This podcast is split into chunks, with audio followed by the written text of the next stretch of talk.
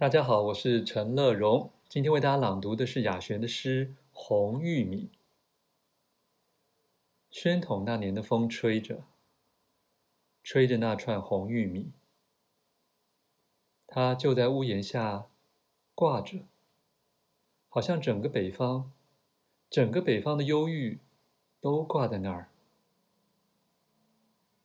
犹似一些逃学的下午，雪使私塾先生的戒尺冷了，表姐的驴儿就拴在桑树下面。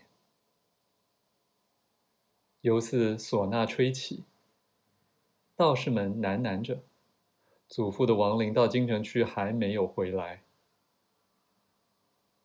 犹似叫哥哥的葫芦藏在棉袍里，一点点凄凉。一点点温暖，以及铜环滚过缸子，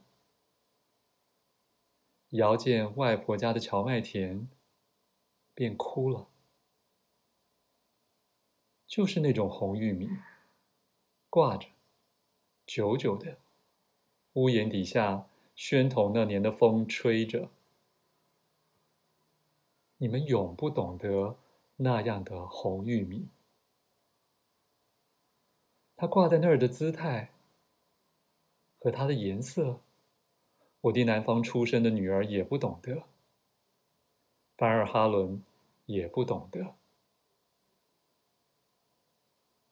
犹似现在，我已老迈，在记忆的屋檐下，红玉米挂着，一九五八年的风吹着，红玉米挂着。